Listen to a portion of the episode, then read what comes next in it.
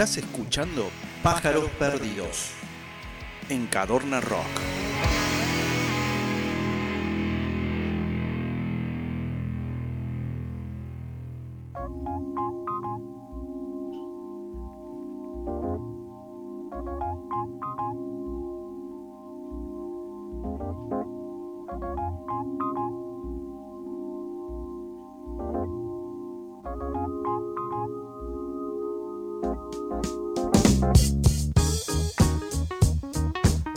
Bueno, arranca el querido ranking manija con Diego Camurri en este jueves. Hola Diego.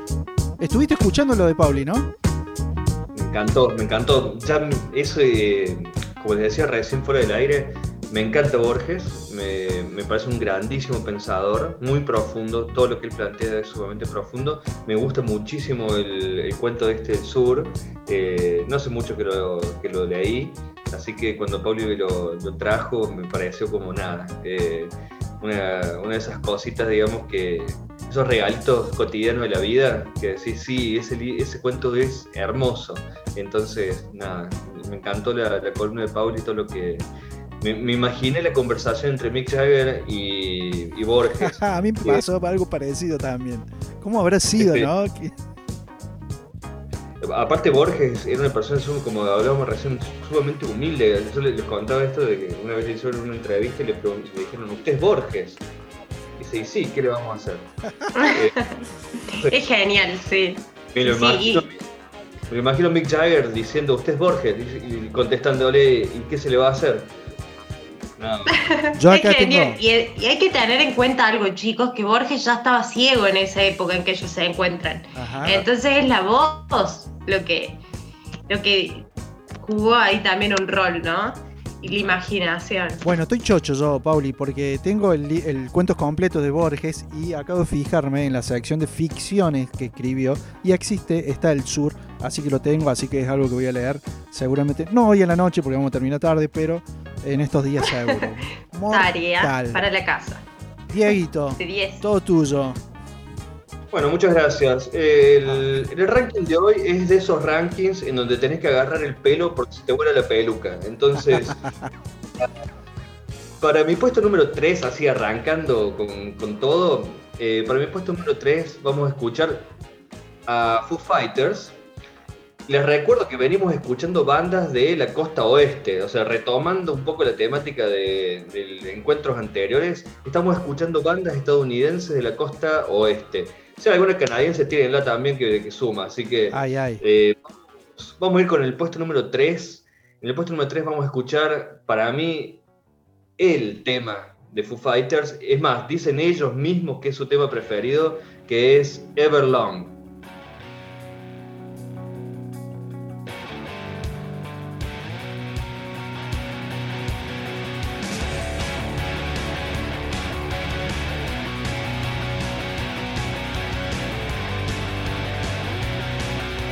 Bueno, es como que nos tenés acostumbrados a esto. Me gusta, me gusta Foo Fighters. Foo Fighters, para quien no estuvo, no, no lo conocen o lo están como investigando, es una banda de rock estadounidense formada en la ciudad de Seattle en 1994, posterior al fallecimiento de Kurt Cobain de Nirvana formado por Dave Grohl, el que era el baterista de Nirvana, y también formó parte de otra banda que tiene muy buenos temas que se llamaba Scream, de cuando era mucho más chico Dave Grohl.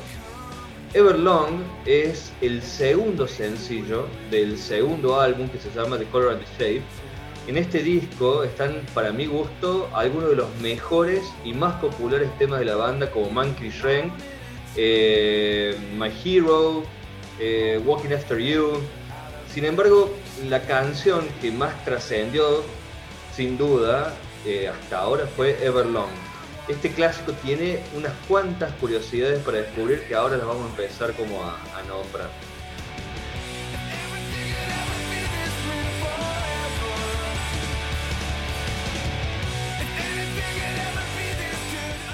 Aunque mucha gente asocia la canción con Kurt Cobain y a sus hábitos con las drogas, lo cierto es que el tema no tiene nada que ver con el músico de ex Nirvana. La canción fue escrita en uno de los peores momentos de la vida de Dave Grohl, allá por el año 96. El cantante en ese momento estaba durmiendo en una bolsa de dormir en la casa de un amigo y se acababa de divorciar de la fotógrafa Jennifer Youngblood, lo cual provocó que se quedara homeless, se quedó sin casa. Básicamente lo echaron. Eh, William Goldsmith y Pat Smear, que estaban a punto de dejar eh, Foo Fighters, es como que le ponen la cerecita, digamos, a la torta del mal momento de, Dave Grohl en su momento. Y esa ruptura fue extremadamente dolorosa para el músico y fue cuando en ese momento eh, compuso esta canción. Para la grabación del disco ya contaría con un nuevo baterista que venía de tocar con Alex Morissette y que todavía se mantiene en Foo Fighters a la fecha, que es el grandísimo, enorme, gigantesco Taylor Hawkins.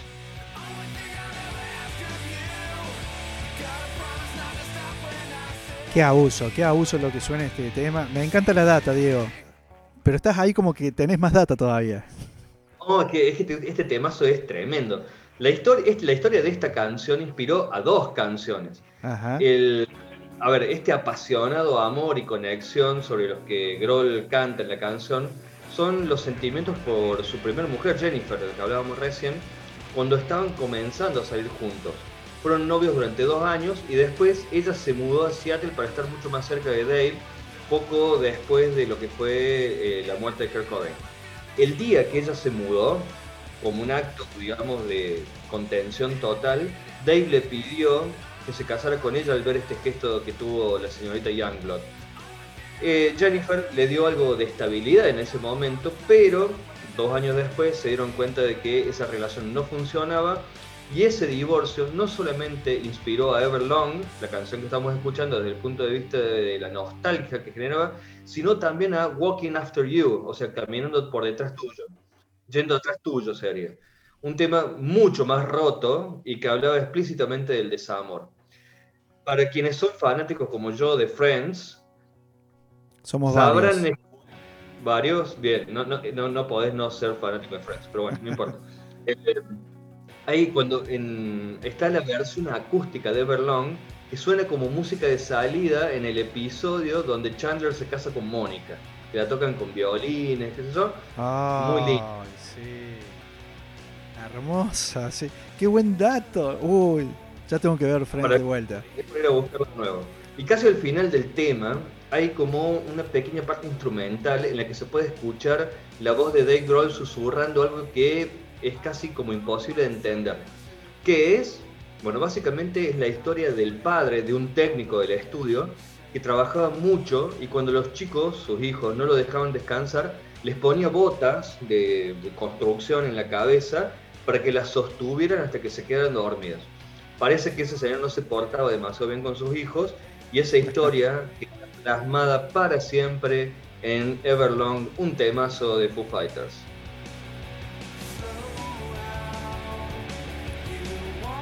Bueno, hermosa forma de empezar el ranking, Diego. Mirá, eh, que hemos empezado con un temazo. Este, un tema, un tema increciendo, ¿no? O sea, un tema que, empieza tranqui, que se pone bien, bien fuertecito más de mitad ya para adelante, ya al minuto y medio nomás. Este. ¿Hay más de Foo Fighters o seguimos ya para el 2? Vamos a ir cerca de Foo Fighters y cerca del género. Así que tenite el pelo de rojo porque se viene el gigante de Scott Wayland con los Stone Temple Pilots y vamos a escuchar en el puesto número 2 a Plush.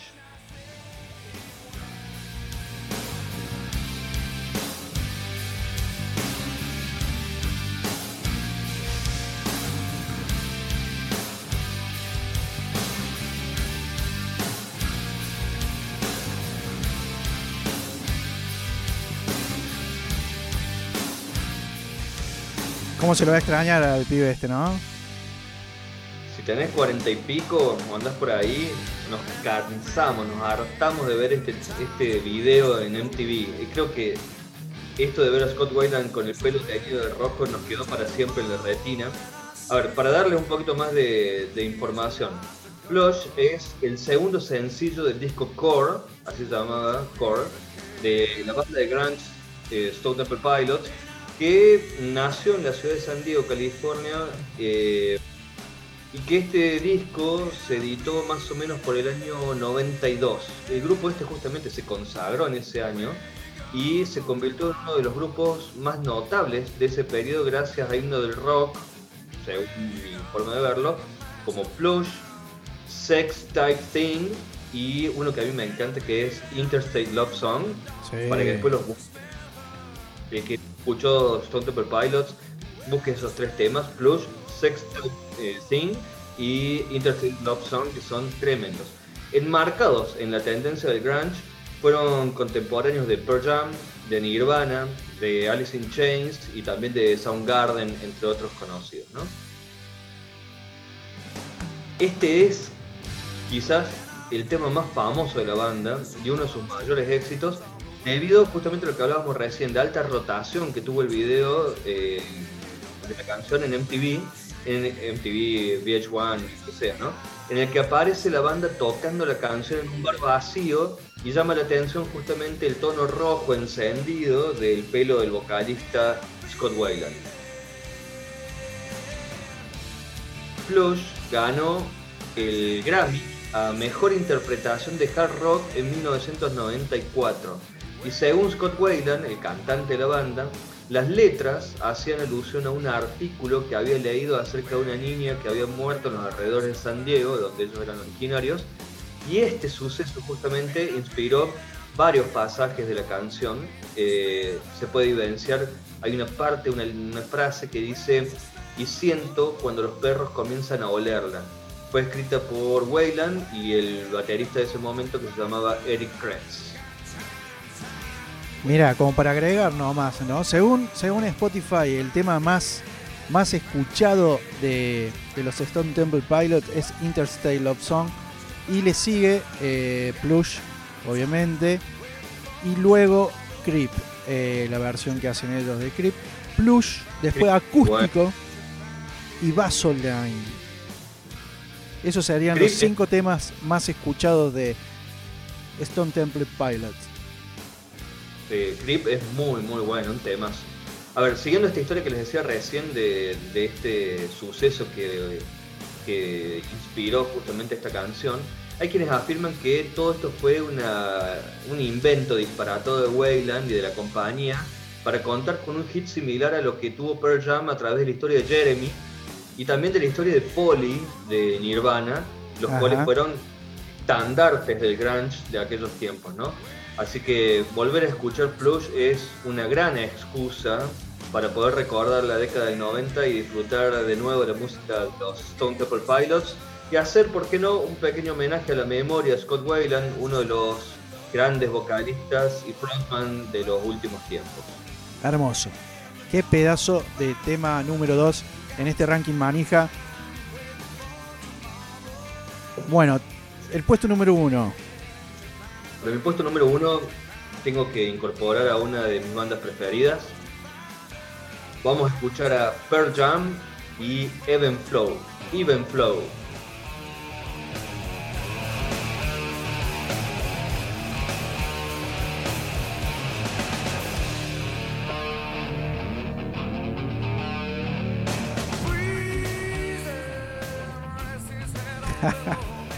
Qué hermoso, Lo escuchamos tantas veces, es, como que.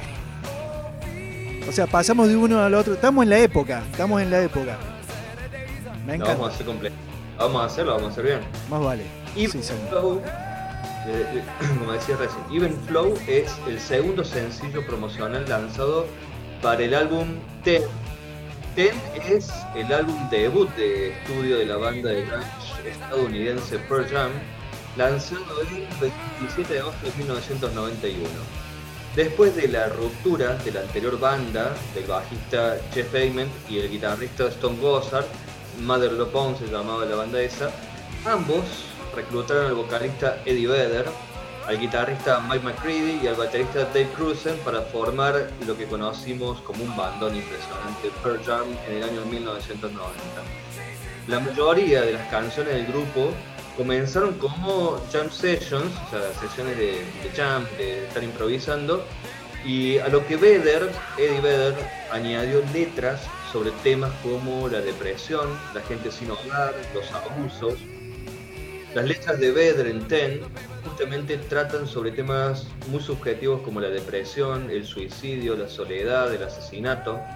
El álbum también trata temas como los sin techos, la gente que duerme en la calle vive de la limosna como Even Flow, sobre los hospitales psiquiátricos como Why Go, eh, la canción Jeremy, por ejemplo, y el videoclip que lo acompaña están inspirados en una historia real de un estudiante que se llamaba Jeremy Waydell, que se pegó un tiro delante de sus compañeros de clase. Oh. A 30 años del lanzamiento de la canción, el vocalista reveló justamente el incidente que lo llevó a escribirla. Según contó Vedder, justo antes de que Pearl Jam interpretara Even Flow, se hizo amigo por aquellos años de un indigente también llamado Eddie, un veterano de la guerra de Vietnam, al que el músico le compraba comida. Luego de regresar de un viaje que hizo la banda por Europa, no lo encontró más y averiguando se dio con que había muerto tras irse a vivir a un viaje. Y dijo, y nunca llegó a escuchar esta canción o saber que él era parte de ella. Lo importante es aumentar la comprensión y la empatía hacia ellos, comentó el cantante antes de tocar el tema, como en cada uno de los conciertos. Cada vez que Pearl Jam toca esta canción, él hace referencia a lo que él llama como los homeless, o sea, la gente sin hogar que vive justamente en las calles. La repercusión de Even Flow, sumada a, los temas como Alive o Jeremy o también Oceans, los otros cortes de difusión colocaron a Ten en un lugar destacado no solamente entre los álbumes lanzados en 1991, sino también de la escena grunge, luego de lo que fue la explosiva irrupción de Nirvana con el sorprendente Nevermind. Abuso. No sé de dónde sacás tanta data. Eh, no creo que sea únicamente Wikipedia. La verdad que me pone muy contento porque son muchas cosas que, alimentan, digamos, la historia de estas bandas que super archi conocemos, pero siempre hay algo nuevo para. Muy bueno, me gusta. Y para mi bonus track, una sorpresita. A ver. Una sorpresita. Para mi bonus track, ya que hoy estuvimos en presencia de una banda con una cantante femenina, Vamos a escuchar también a una banda tremenda con una fuerza muy parecida a la que escuchamos hoy, Delta. Vamos a escuchar a Evanescence con Bring Me to Life.